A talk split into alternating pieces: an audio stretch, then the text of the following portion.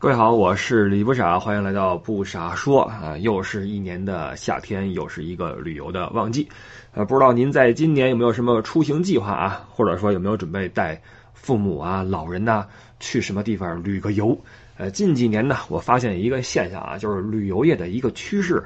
正在悄悄的发生变化。就以前我们说旅游啊，都是哥们儿姐们儿一块儿啊，年轻人搓一堆儿，背着包出去走一趟啊，别管是风餐也好，露宿也好，我们都想见识见识外面的世界。但是近几年我发现啊，这旅游人群啊正在往大龄化发展。最开始旅游都是年轻人，后来慢慢多了很多中年人。近几年，连我们传统意义里边的老年人也都按捺不住，呃，纷纷出门旅游。比如说有一年我带过一个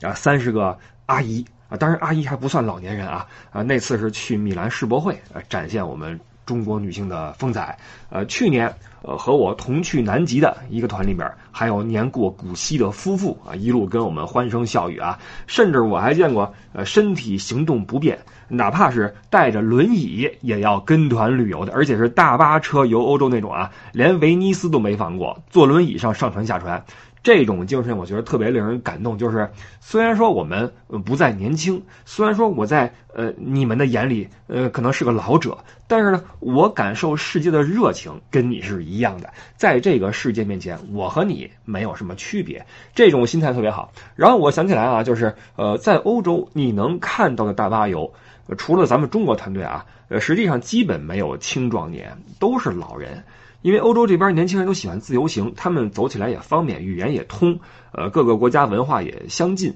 而且欧洲人本来做事儿也都比较独立啊，喜欢自己玩，所以年轻人自己都是背包就走。这个跟我们中国不一样，我们是一是语言不太行，呃，在国内还成啊，呃，方言基本上能听懂，但到了国外的话就不好办。而且大巴游最主要的一个好处是它比较经济嘛，呃，价格比较的亲民，而且效率高。所以我们这个大巴旅游团往国外跑的，还是以年轻人为主，老人比较少。偶尔咱们在大巴游上看见个老年人，都竖大拇指说：“哎，您真厉害，您会玩，您真能跑哈！”都是这种这种称赞。但是在欧洲旅游团，其实基本都是老年人，呃，很多已经是白发苍苍啊。就虽然说岁数大了点，但是精气神啊特别棒，都保持着非常好的那种身体的状态。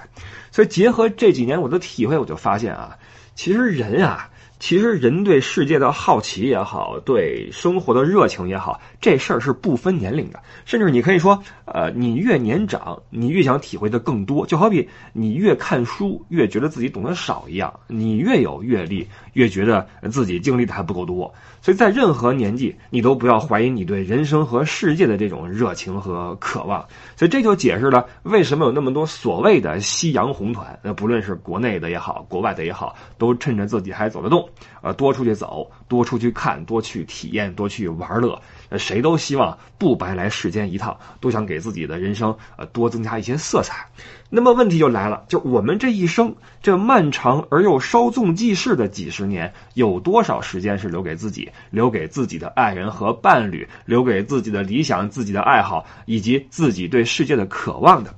有这么一组数据啊，来自国家统计局官网。发布的二零一八年全国时间利用调查公报，这个公报是一个分层多阶段的呃一个随机抽样调查，选了咱们国内的十一个省市的四万八千五百八十人作为调查对象，呃，其中有城镇人口，也有城市人口，有男性，有女性等等。在这个公报里边啊，就有些数据显示的是我国居民一天之内各项活动的参与时间，你比如说学习时间、看电视时间。锻炼时间等等，然后我们把这个每天各项活动占用的时间乘上那个人均寿命，就得出以下这么一个比较模糊的数据。这个肯定是有误差的啊，但我们就说个大概，就是中国人的一生平均来说啊，一辈子有三千五百零六天花在了就业工作上，家务劳动一千一百一十八天，陪伴照顾孩子，外加送孩子上学、接孩子下学，呃，或者说陪着去辅导班什么的啊。占了一千二百七十八天，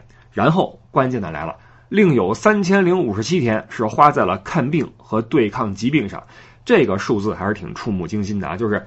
没想到我们的时间有这么多是用来对抗疾病，而且如果说你身患重大疾病，很可能以后呃大部分时间都不再是完全的属于你自己了，你也很难再去随心所欲的去做自己想做的事儿。有时候我们会看一些视频啊，一些老年人，呃，那玩的不比年轻人差，呃，激流勇进呐，过山车呀，呃，滑翔机啊，跳伞呐，怎么折腾怎么来，为的是什么？趁还能折腾，趁还来得及，多去寻找年轻的时候没有来得及体验的东西。所以“来得及”这个词儿啊，就挺令人唏嘘的。就是人生很短暂，我们忙了一辈子，还有多少时间是自己的？而且关键的是，这个时间得是有效时间，是你的身体的控制权还完全属于你自己的时间。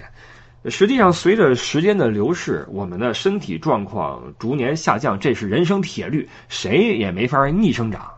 那当那些曾经习以为常的健康的状态和我们渐行渐远的时候，健康问题这四个字就离我们越来越近。那很多人可能觉得，哎，我健康着呢，我没事儿，我才几岁啊，等等等等。但实际上，我见过不少人正值壮年，年富力强，或者怎么看怎么没毛病啊，结果一个熬夜，呃，晕了，或者一顿大酒，肝坏了。要么就是忽然查出来一个特别重的重症，一下就失去了劳动能力，然后恨不得整个家庭都跟着陷入到了一个危机里面去。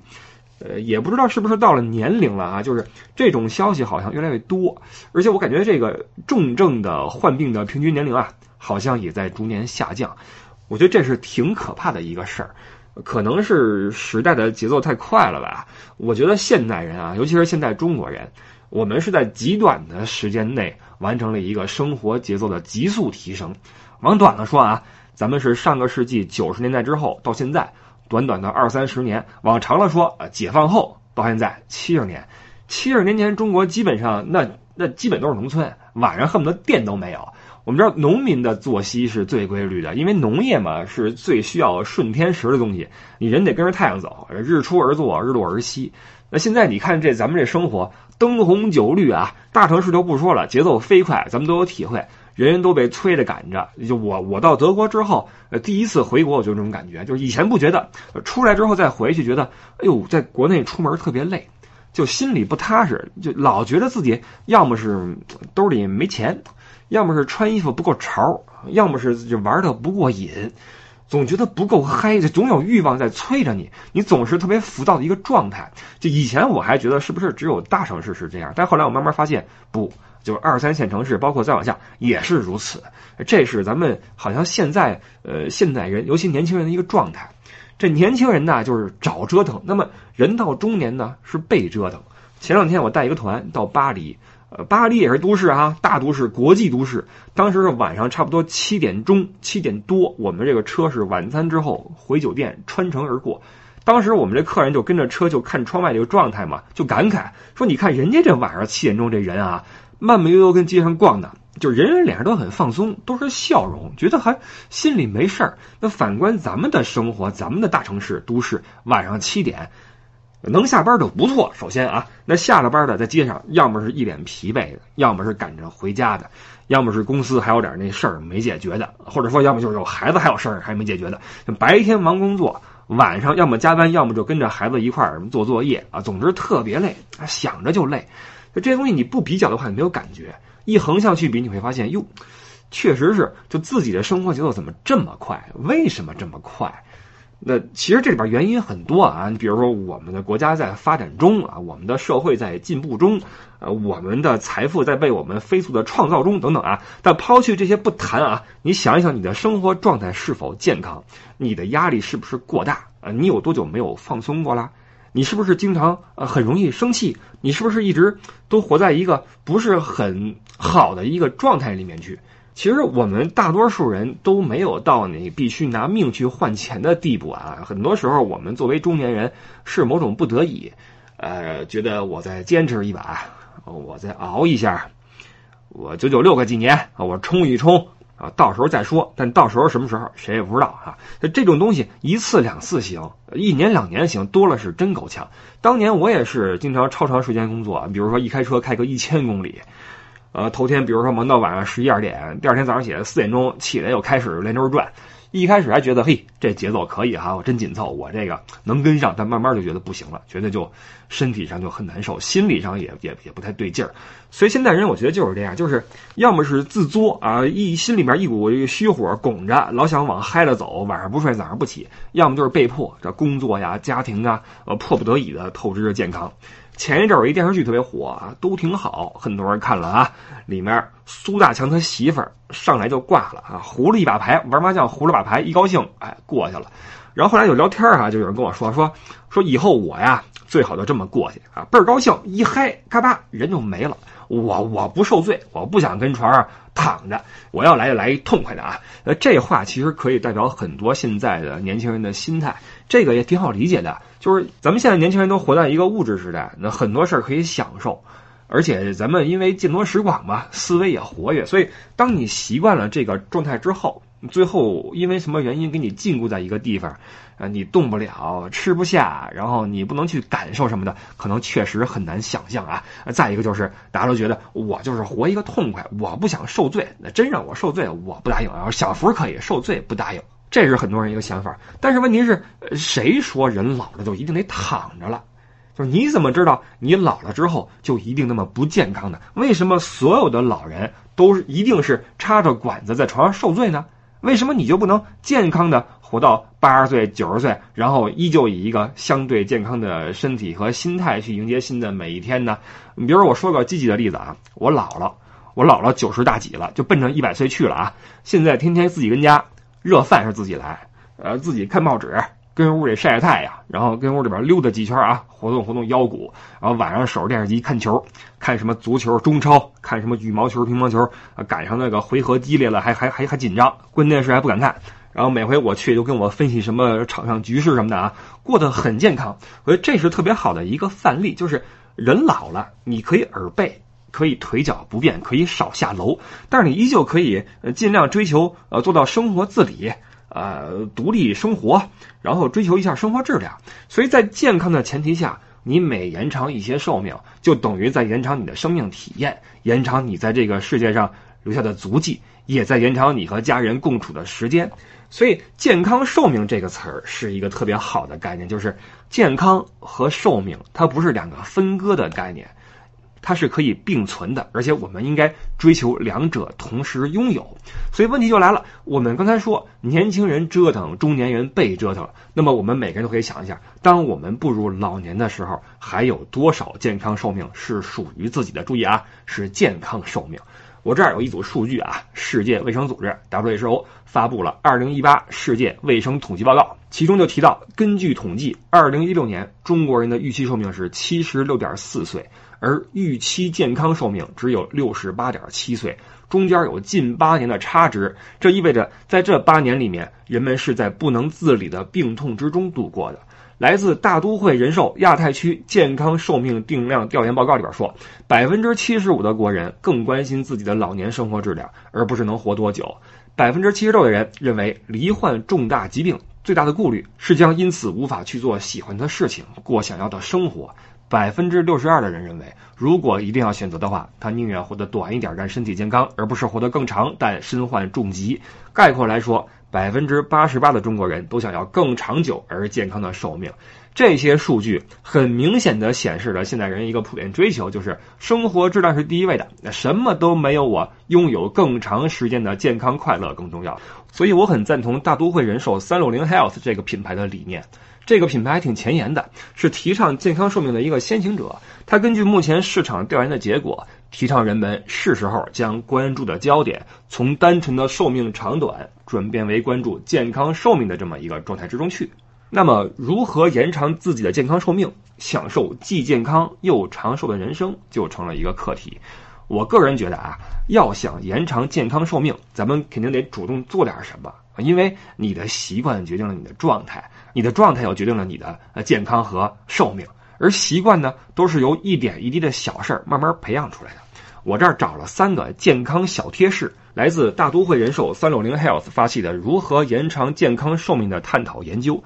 这里边整理出了一系列如何通过日常的小举动啊，就可以减少重疾发生风险的方法。呃，比如说啊，首当其冲的一个好习惯是健康饮食，比如说吃早餐，因为相比每天吃早餐的人，从不吃早餐的人的心血管死亡风险率增高了百分之八十七，全因死亡风险增加了百分之十九。这数目这数据念得我触目惊心啊！因为我平时是呃真的是不吃早餐，呃，除了吃早餐以外，水果的摄入也很重要。呃，比如坚持每天一种水果不重样，因为水果摄入会将罹患食道癌的风险几率降低百分之十一。所以呢，每天和心爱的人一起吃顿营养早餐，再把随身背包里的薯片啊、可乐啊扔掉，换成各种水果，肯定会提升生活的幸福和健康指数。那除了饮食之外，管住嘴也要迈开腿，日常健康运动也很重要啊。医学数据指出，规律运动可以降低百分之三十的中风风险，而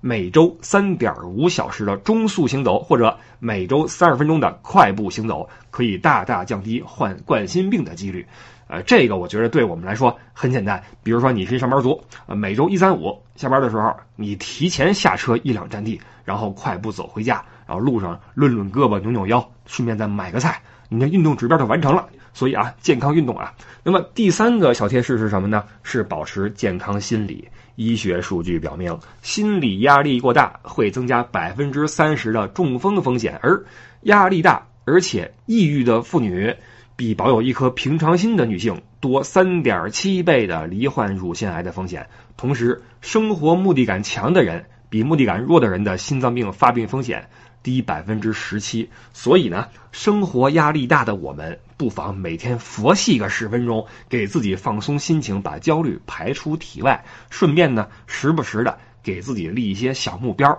比如说今天我要提前两站地下车。我要走回家，我要做到喝满八杯水啊，等等这些小目标呢，一是比较容易实现，再一个呢，比较有助于自己的身心健康。这些习惯呀，其实我不说，大家可能也知道，但是真正一直坚持的恐怕不是很多。在这儿我要举两个例子啊，这两个人大家都认识，一是我的节目嘉宾张将军，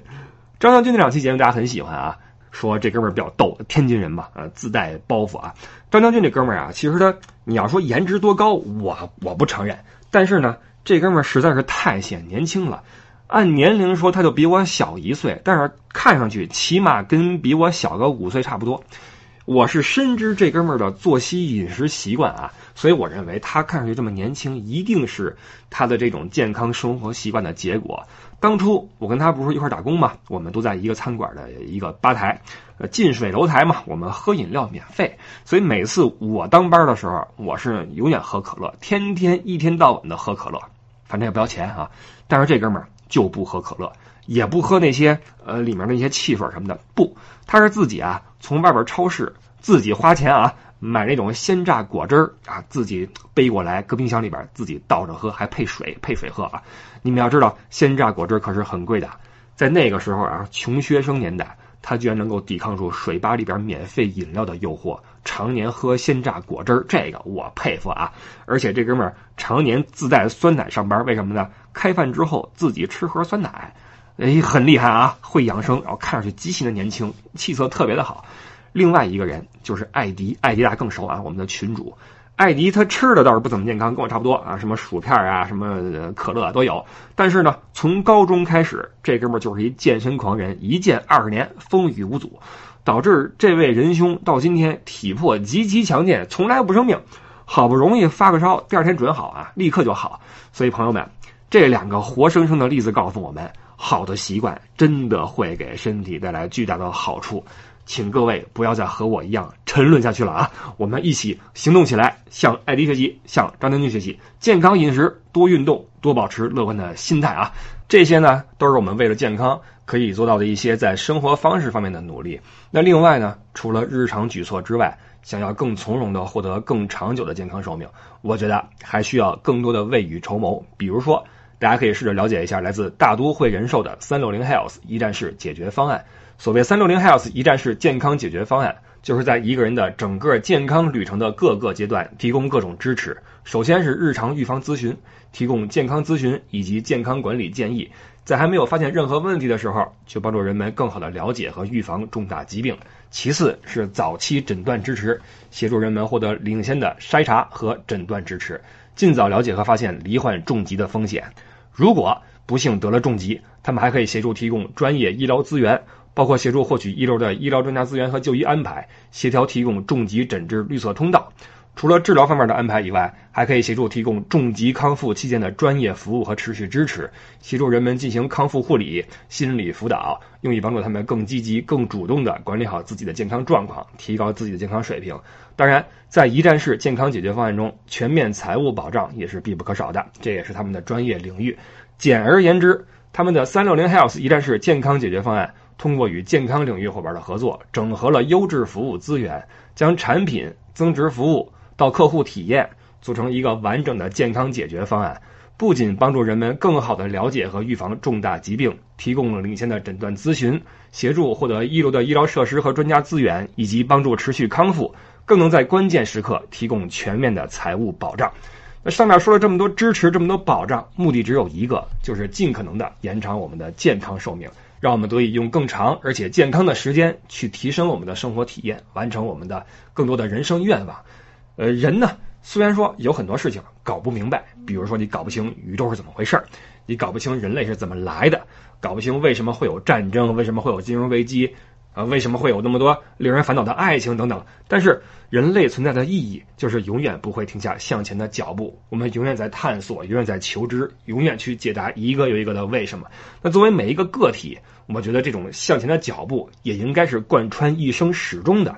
在儿童时代，我们充满了好奇；在中年时期，我们每天在进步。那到了老了之后，我们是不是也换一种方式去进步？我们跑不快了，也跳不高了，但是我们还有太多的事儿可以去做。呃，你想想啊，呃，比如说你有了比别人多了三千六百五十天的健康寿命，你可以比别人多做多少事儿？比如说，你可以多去十几个国家，你去旅游；你也可以品尝数不清的来自世界各地的美食；你也可以更长久的陪伴你的子女去成长；你更可以利用这些时间去多去培养几个呃你的爱好，然后把你这些爱好越玩越好。所以说，如果你拥有了更多的健康寿命，在六十岁退休的时候，你都可以特别自豪的说：“我的人生的下半场刚刚开始，我还有太多的事情可以去做。”我们总说人生苦短，所以我们不如尽量的把开心的时间延长一点儿。那怎么算开心呢？我觉得，如果你在任何年龄都能够享受到属于这个年龄的福分的话，比如说你有一个快乐的童年，你有一个进取而成功的中年，你还有一个儿孙绕膝且能够实现自己心中所想的健康的老年，这才是一个快乐的、健康的、有意义的人生。所以我希望。大家都能够重视自己的健康，重视自己的人生，让我们的一生有更多的体验，有更多值得我们回忆的精彩的瞬间。大都会人寿三六零 Health 是这么说的：共育健康寿命，共育美好人生。在这一点上，大家共勉。好，感谢收听今天的不傻说，我是李不傻，我们下一期再见，拜拜。